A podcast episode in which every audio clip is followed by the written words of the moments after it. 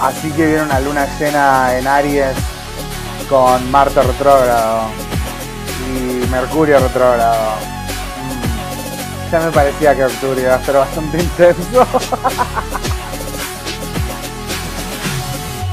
bueno, bendiciones. ¿Cómo están todos? Eh, yo soy Astromostra, eh, soy tu astrólogo de internet y vamos a estar analizando los tránsitos del mes de octubre. Este, este esto va a salir por Spotify y por YouTube. Así que a los que les interesa más YouTube me pueden buscar en YouTube, Astrología Now Today, o a los que les interesa más Spotify me pueden escuchar por ahí.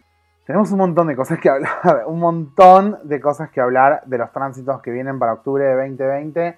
Así que vamos a hacer un repasito tranqui y empecemos. Muy bien. Eh, lo primero que tenemos que saber es que durante el mes de octubre se va a estar desarrollando la energía de Escorpio y la energía de, de Libra ahora y luego la energía de Escorpio a partir del 23 de octubre, exactamente hablando. El Sol entra en Escorpio el día 23 por la madrugada y em, tenemos varias cosas que revisar.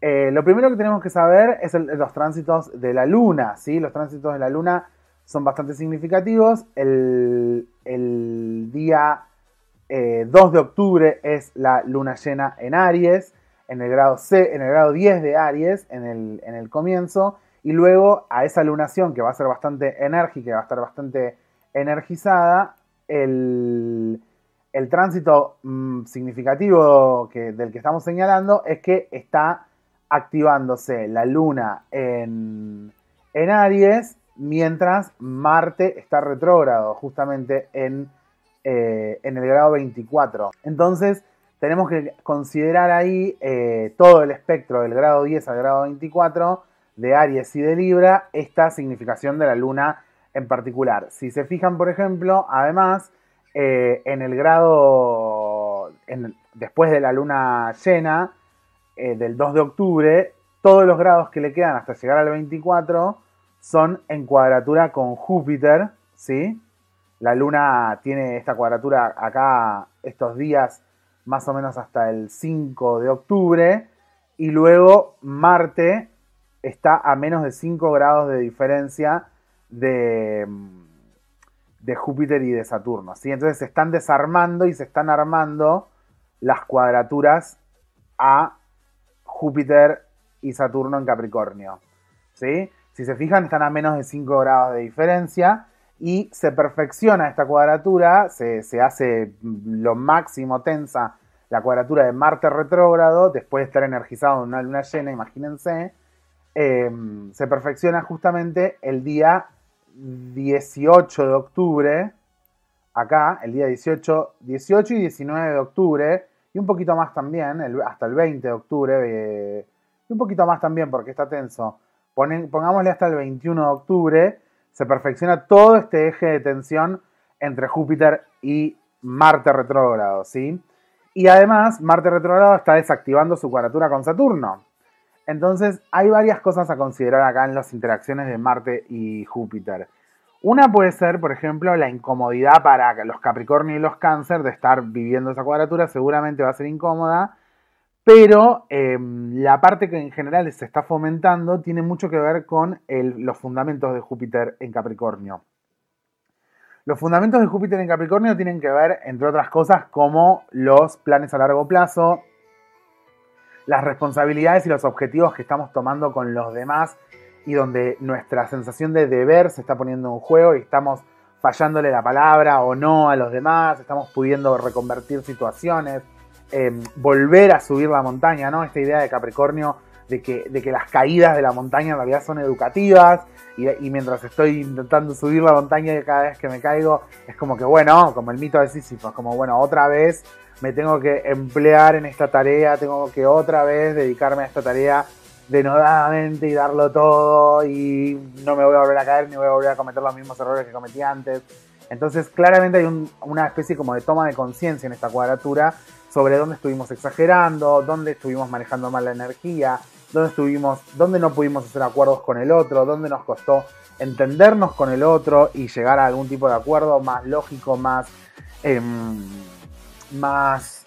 Sí, donde, donde también el otro por ahí está esperando mi iniciativa, donde tal vez los otros están esperando mi, mi conocimiento, mi compromiso, esa relación con el deber, ¿no? Y muy intervincular, porque justamente Marte, al estar retrógrado y al estar en el signo de Aries, tiene que ver con este reperfilamiento de energía, esta reconversión de cómo empleo mis, mis talentos, de cómo empleo mis esfuerzos, de cómo estoy llevando adelante mis compromisos, de qué es lo que de qué es lo que estoy, qué es lo que me pasa cuando me frustro, cuando no puedo colaborar, cuando no me puedo entender con el otro.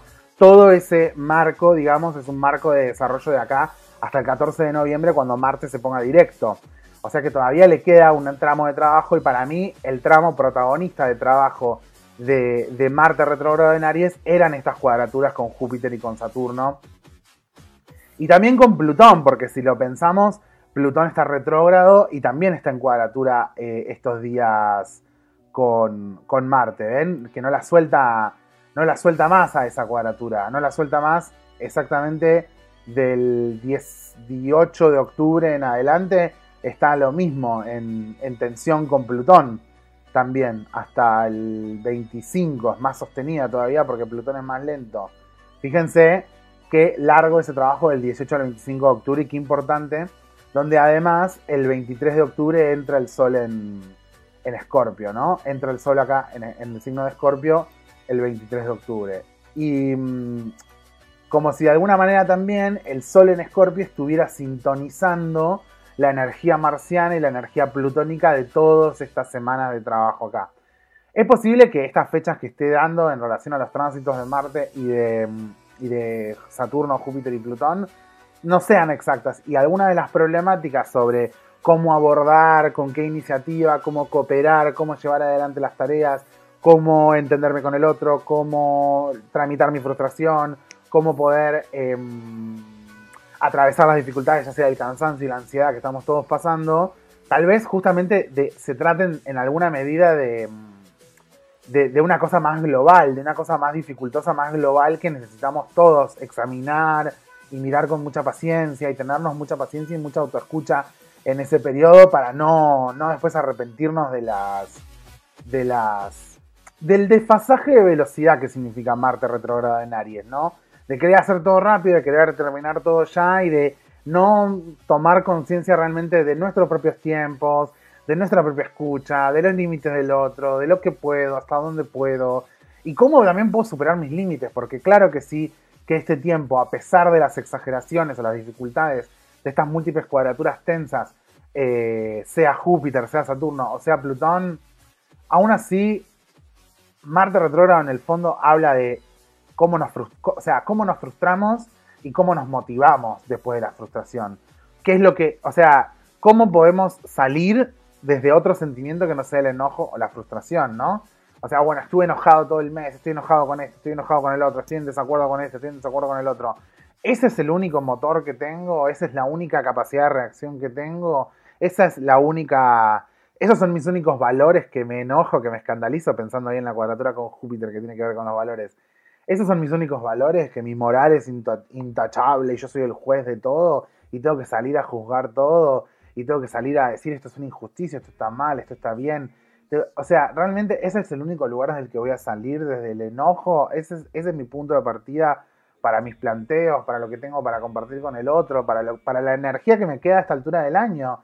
O sea, ese es el único punto de partida o hay otras motivaciones que también me hacen seguir adelante. Hay una autovaloración, hay un cuidado, hay una red, hay una contención, hay un entenderme con el otro, hay una necesidad de supervivencia también, ¿por qué no? Pensando en la cuadratura con Plutón. Hay una necesidad de supervivencia y de poder abrirse paso y de poder soltar y de poder recuperar esa fuerza y de poder recuperar esa sensación de, integridad o esa sensación de... Sí, integridad me parece la palabra más importante con respecto a todo esto, ¿no? Eh, sobre todo porque es Marte cuadratura Júpiter, ¿no? Es cierta como integridad y cierta fortaleza interior que viene de Capricornio y que viene de Aries, eh, no sé si para liderar a otros, pero seguramente para transformarme yo. No, no, no quiero dejar desapercibido que durante el momento de tránsito de estos aspectos que vengo señalando, del 18 al 24 de octubre, en el medio el sol muta, el sol pasa a Escorpio, y es como que se integra y se trae a la conciencia de alguna manera esa capacidad transformadora de Escorpio, y todos los pendientes que vienen con esa energía, cómo se metaboliza, que no me parece una palabra menor, cómo se metaboliza esto, cómo se asimila y también se, se, asimila lo que me sirve y se saca lo que no me sirve y, me, me, de alguna manera me, me hago cargo de la parte que me toca, ¿no? Que esa es como la parte más importante. Así que esto fue el tránsito de Marte en interacción con eh, el resto del zodíaco hasta eh, más o menos el 24-25 de octubre, que son los momentos de, trabajo más intenso. Muy bien, ahora vamos a seguir con el tránsito de Mercurio. Muchos, muchos ya sabrán que Mercurio se va a poner retrógrado en el mes de octubre, ya está en la fase de la sombra, y se va a poner retrógrado Mercurio, acá vamos a elegir otro color para Mercurio, se va a poner retrógrado eh, Mercurio exactamente el 14 de octubre. El 14 de octubre Mercurio se pone retrógrado, entre el 13 y el 14 en verdad por la velocidad de Mercurio. Entre el 13 y el 14 no se estrena, por favor, no se publican libros, no esperen eh, hacer grandes anuncios, a menos que sean cosas que tengan como que ver con el pasado, así muy específicas.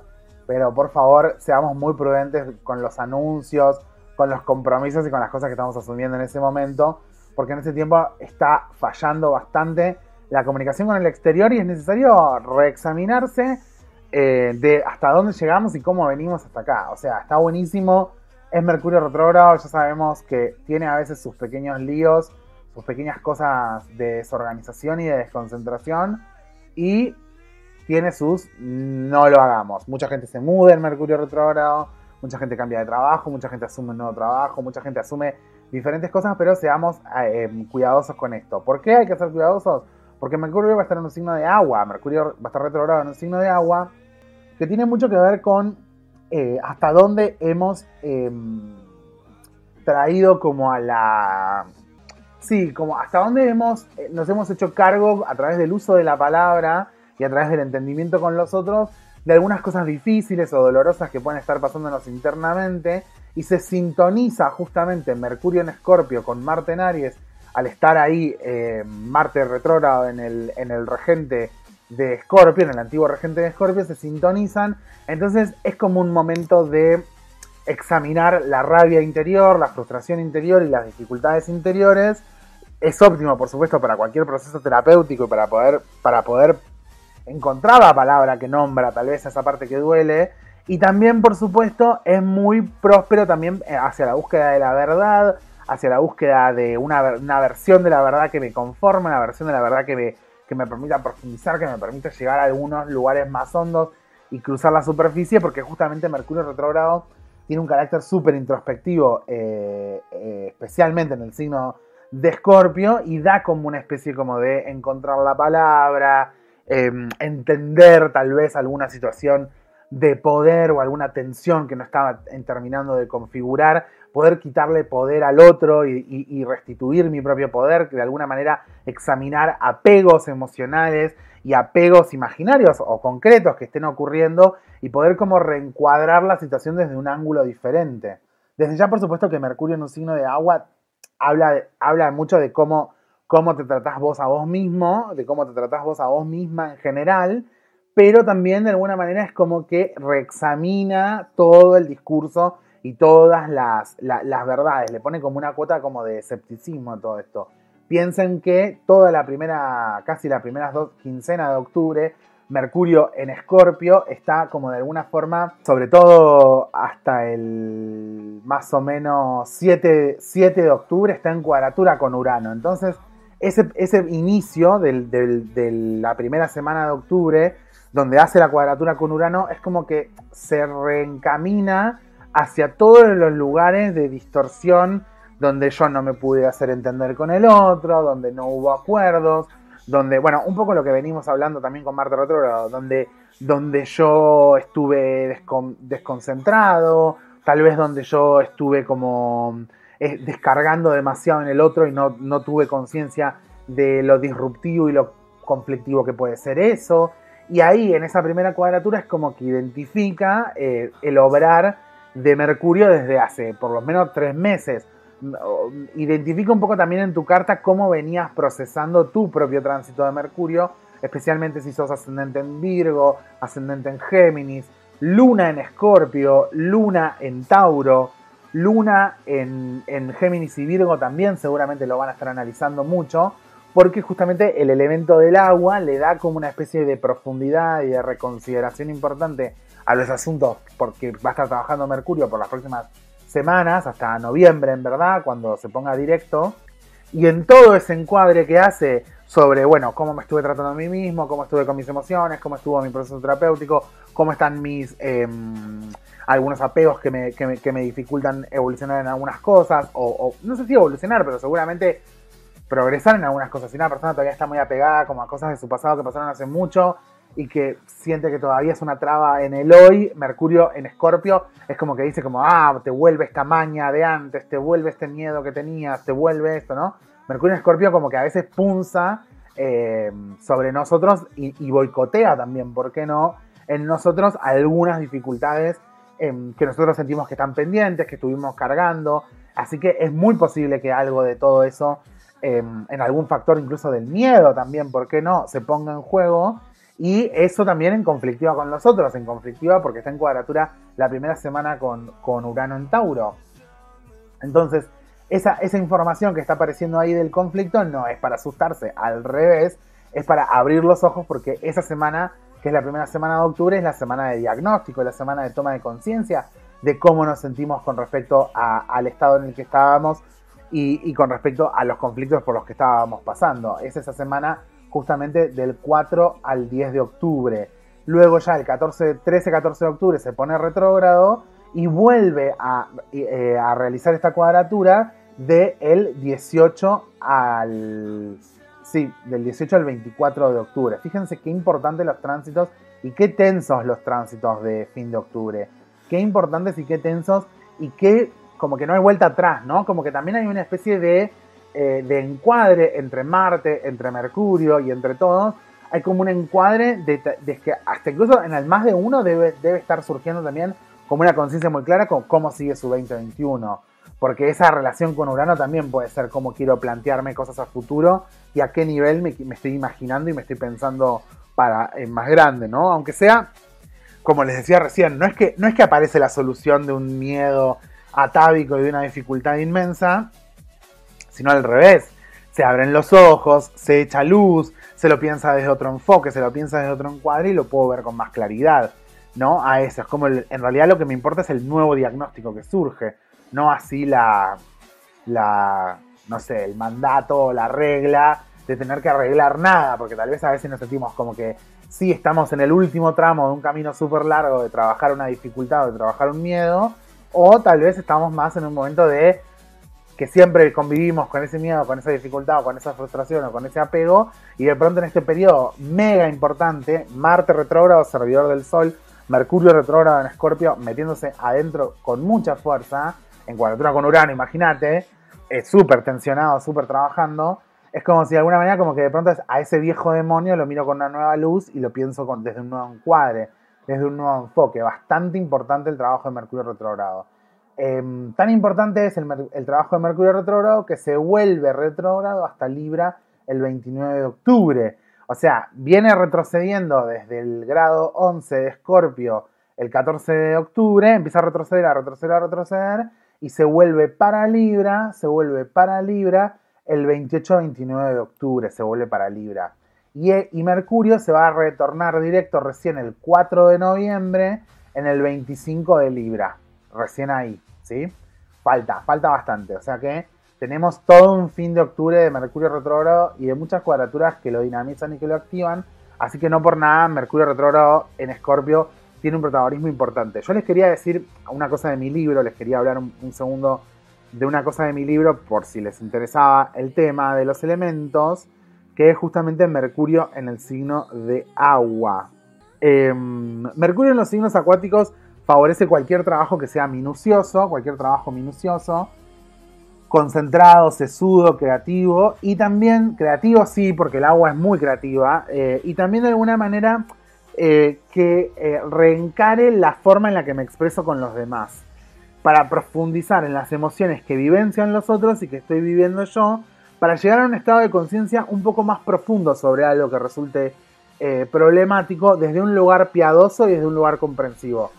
En general nosotros cuando tenemos un problema, lo primero que pasa es que tenemos un encare de que eso nos estresa o de que eso se presenta como una dificultad y rápidamente eso está encuadrado en el marco de un problema.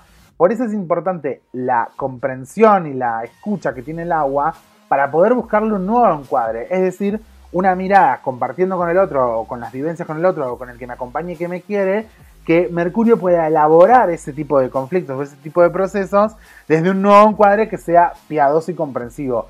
Pero no es que no deja de ser un problema, es un problema, pero lo estoy mirando con una nueva luz, con un nuevo enfoque. Mercurio disfruta los cambios de estado del agua y su inmensa capacidad de adaptación, eh, y tiene una inmensa capacidad de adaptación, perspicacia e imaginación. Aquí la intuición se enciende. Mercurio retrógrado en los signos acuáticos trabaja de una forma sutil sobre nuestras inseguridades, nuestra crítica severa o nuestro cinismo. La comunicación es cambiante, se vuelve influenciable y a veces melancólica. Perdemos la noción profunda del todo y nos, nos podemos extraviar en embrollos o en ilusiones. Em, así que hay que tener mucho cuidado con el cinismo, con la sospecha y con las dificultades. Le doy un pedacito del libro como para, porque ahí yo lo escribí, no lo quiero repetir porque lo escribí en el libro y prefiero repetirles del libro directamente, que ya lo escribí eh, de la guía astrológica para sobrevivir en la Tierra, si la quieren comprar la buscan en mi página o en cualquier lado. Bueno, ¿estoy yendo muy rápido? Sí, bueno, el tránsito de Mercurio retrógrado está bien y es interesante que vuelva Libra, la verdad. Es interesante que vuelva Libra y que revise alguna de las cosas que creíamos que estábamos encarando bien en septiembre, porque me parece que hay un nuevo enfoque de verdad muy profundo, un nuevo enfoque muy profundo durante todo el mes de octubre, pero bueno, eso lo vamos a dejar para noviembre. No lo veo como algo malo, para nada. No lo veo como algo malo para nada, todo lo contrario, me parece bien. Bueno, tránsitos de Venus. Venus entra el 3 de octubre a Virgo y eh, se queda hasta el 29 de octubre em, para después entrar a su domicilio, entrar a Libra. Mientras está en Virgo, mientras Venus está en Virgo, tránsito de, eh, de Neptuno, el tránsito en oposición a Neptuno en Pisces, se va a perfeccionar exactamente 18, eh, 19 y 20 de octubre. 18, 19 y 20 de octubre. Así que fíjense qué intenso el, fin de octubre. Muy intenso el fin de octubre. Demasiado intenso. Piensen, por ejemplo, que Plutón se pone retrógrado, acá pensando en las transpersonales. Plutón se pone directo el 5 de octubre y va a estar en el grado 22 todo el mes.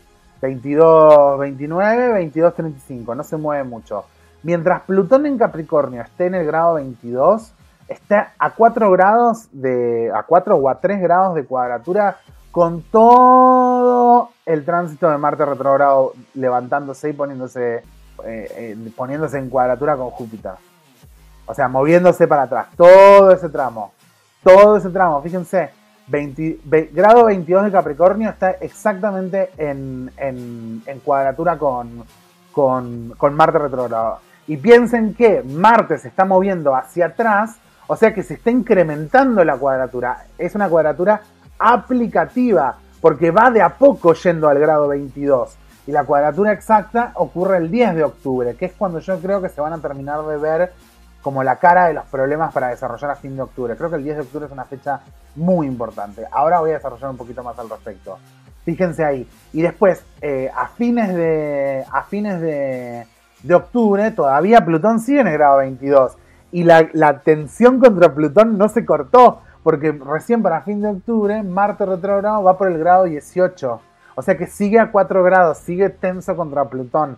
Esto es súper importante, esto es súper importante es súper importante porque tiene que haber como una noción profunda de que los cambios que se están haciendo ahora tienen que ser significativos y hay que poder distinguir qué es lo emergente, qué es lo urgente, qué es lo importante, dónde ya no hay que pelear más, dónde ya hay que tener acuerdos que no se vuelven a discutir más, que no, donde no hay más conflictos irreconciliables y podemos simplemente como movernos. Porque si no, todo el tiempo Marte retrógrado en cuadratura con Plutón es todo el tiempo como, bueno, pero me duele el tobillo, pero me duele la rodilla, pero no me puedo mover, pero no me puedo ir, pero no puedo. Como que todo el tiempo vuelve a la herida resentida que no se cura, que no se sana, que no se termina como de desarmar, de desactivar. Y Plutón se está poniendo directo para que esos problemas se salden definitivamente.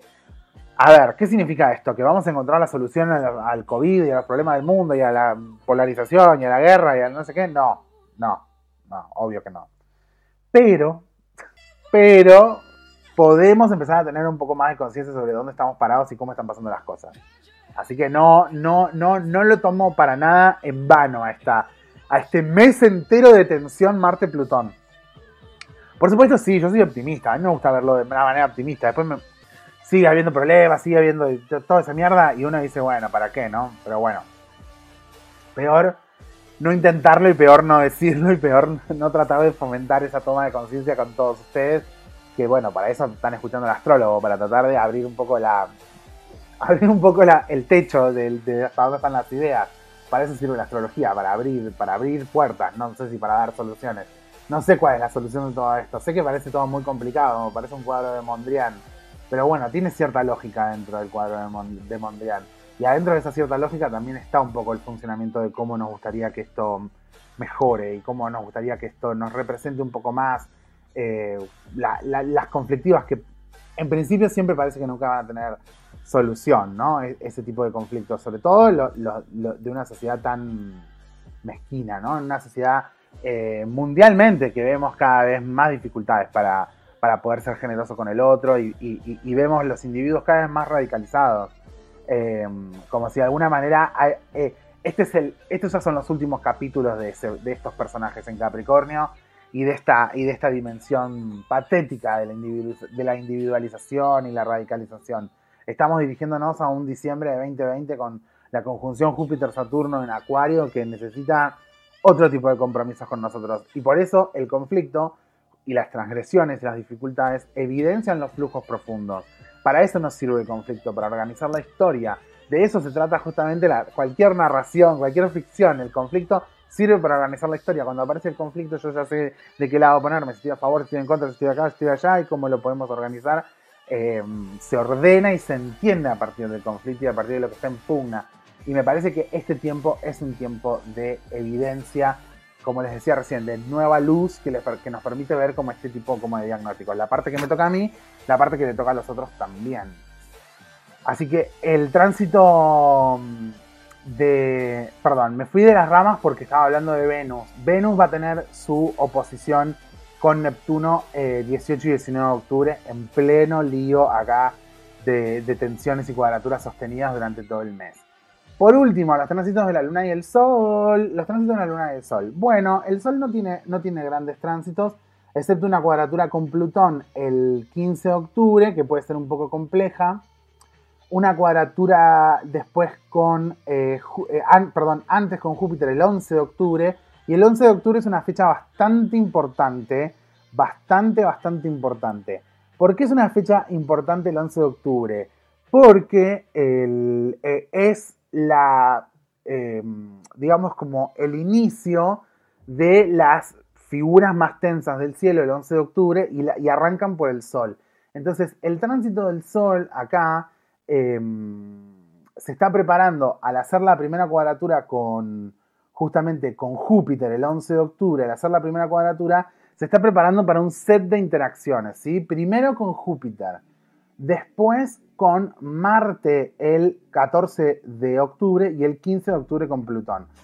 Em, y el 18 de octubre, que es el momento más tenso del mes, contra Saturno. Así que es muy interesante ese momento, porque creo que em, muchas de las dificultades que pueden aparecer eh, o, que se puede desintonizar y se pueden desarmar los malos entendidos, está bueno ir asumiéndolos desde octubre, ¿vieron? Como que ya desde octubre tener como mucha conciencia de dónde están las dificultades más, más complejas eh, con el otro, así no nos agarran de sorpresa ni nos agarran desprevenidas.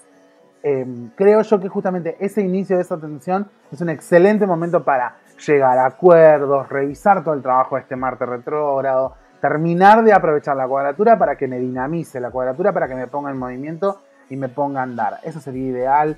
Eso sería lo mejor, así que se los deseo con mucho, con mucho cariño.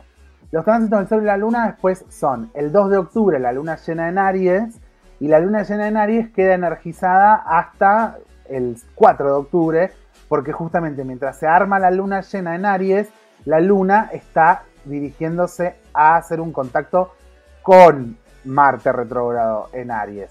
Se está dirigiendo todos esos días a hacer un contacto con Marte retrógrado en Aries. Y después, el 16 de octubre, que me parece como que el último día de tregua, el último día de paz, así que todos, por favor, muy ocupaditos trabajando y poniéndose las pilas todo este mes, porque imagínense, todas estas cuadraturas no las podemos desaprovechar. Tenemos que aprovechar esta sensación de movimiento y esta sensación de novedad porque no tiene sentido desaprovechar todo este, todo este tiempo tan, tan, tan próspero que, nos está, eh, que se nos está viniendo por arriba. Acá se aparece lo que sería la luna nueva en Libra, que se contesta directamente, la luna nueva en Libra se contesta directamente con la luna llena en Libra, que fue la primera luna llena del año, em, en marzo, ¿sí? Así que ahí tenemos todo el desenvolvimiento desde el 2 de octubre hasta el 16 de octubre, esos 15 días, todo el desenvolvimiento de la primera luna nueva del año, la primera luna nueva del año, la luna nueva en Aries, y la primera luna llena del año, que fue la de Libra. Tenemos todo el desenvolvimiento de marzo-abril, todo el desenvolvimiento y el reencuadre de las cosas que tenemos que, que, que, que tomaran en cuenta a la hora de, recibir estas dinamizaciones y estas cuadraturas. Es como el gran balance para mí. Este es como el momento de balance del año. Porque me parece que esos primeros 15 días, 14 eh, días del 2 de octubre al 16 de octubre, de luna, de luna llena en Aries y de luna nueva en Libra, esos 15 días es como que ahí terminan de caer las fichas y las consecuencias de todo lo que venimos experimentando desde que empezó el zodíaco allá en marzo, el 21 de marzo, ¿sí? Está como cayendo la ficha posta y sin esa toma de conciencia y sin esa caída de ficha, me parece que todas esas cuadraturas que vienen por delante es como que tienen que tener esa profundidad, la profundidad de esa toma de conciencia para que nos pueda mover en un sentido hondo, ¿no? En ese Mercurio retrógrado en Escorpio. Gracias por haber escuchado hasta acá, espero que se haya entendido. Em, sí, yo creo que em, yo creo que se entendió bastante, ¿no? Yo creo que se entendió bastante el, iba a hablar tránsito por tránsito, pero creo que lo organicé bastante bien así. Se pueden suscribir a Spotify, se pueden suscribir a YouTube. Les dejo el botoncito por ahí. Hay más contenido en mi contenido exclusivo, sí, así que les mando un beso a mis Patreons y a mi GPS que los puse en los agradecimientos. Las adoro. Hasta el mes que viene que hago otro informe de tránsito. Muchas gracias eh, por haberse quedado hasta acá. Y bueno, hasta el mes que viene. Bendiciones.